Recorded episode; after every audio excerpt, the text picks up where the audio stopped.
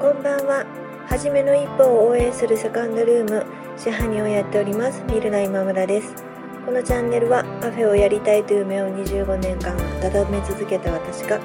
楽しいこともへこむこともたくさんあるカフェオーナーライフをゆるゆると配信しています。あなたの初めの一歩の背中を押せる一言がお伝えできたらなと思って作っています。本日もよろしくお願いします。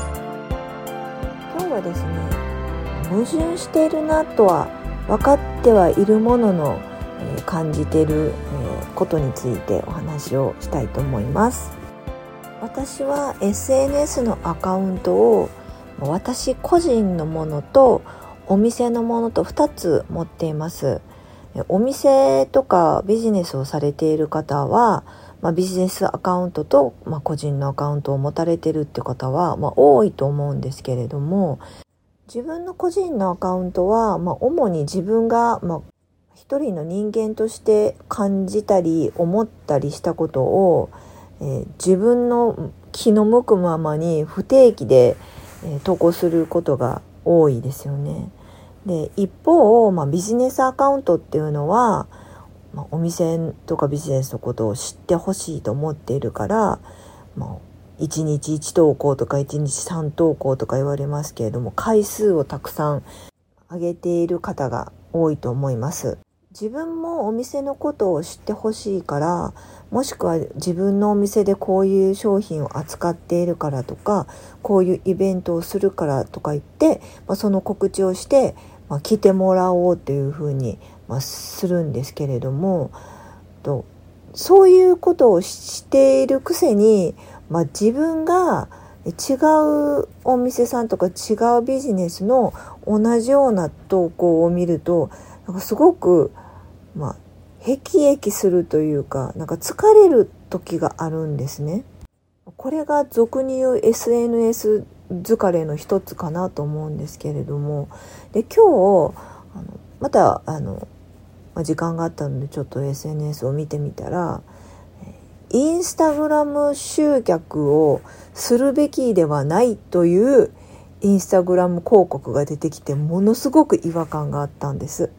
インスタグラムで集客したらあかんよっていうことをインスタグラムで言う。しかもそれを普通の投稿ではなく広告で出しているということになんかすごく違和感を感じて若干不快になったんですね。集客をする時っていうのはえー、まあ、闇雲に投稿を上げたらいいということではなくてある程度ま動線をま敷いてお客様がこういうふうにしてこういうふうにしてこういうふうになるから自分のお店に来てもらえるっていう、まあ、トレースをあのした方がいいっていうふうに言われることがありますけれどもそれはお客様がその動線に乗っていることを自覚したらえダメなんじゃないのかなっていうふうに思ったんですね。知らないうちにその動線に乗せられてるのがいいのかなっていうふうに思ったんです。相手の作戦が透けて見えた時点で興ざめするのかなっていうふうに感じました。もちろん投稿しなければお客様は自分のお店のことを知ってはくれないしまあ、イベントなどは告知しなければ参加もしてくれないというのは分かっているのでまあ、そういう配信をするっていうのは大事だと思うけれどもやっぱり配信の文言とか配信の仕方で、まあ、相手をちょっと不快にさせるような、えー、ことっていうのは避けないといけないのかなっていうふうに思いました。多くの人が使っている SNS という場の中で似たような投稿が上がってきてこう疲労感を覚えてしまうというのは何も私だけに限ったことではないのかなと思いますし、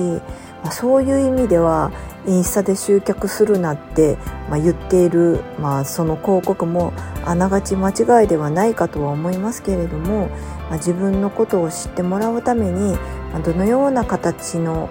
表現をするのがいいのかっていうことを、まあ、これからも考えていかないといけないなっていうふうに思いました。今日も聞いていただきましてありがとうございました。セカンドルームでした。おやすみなさい。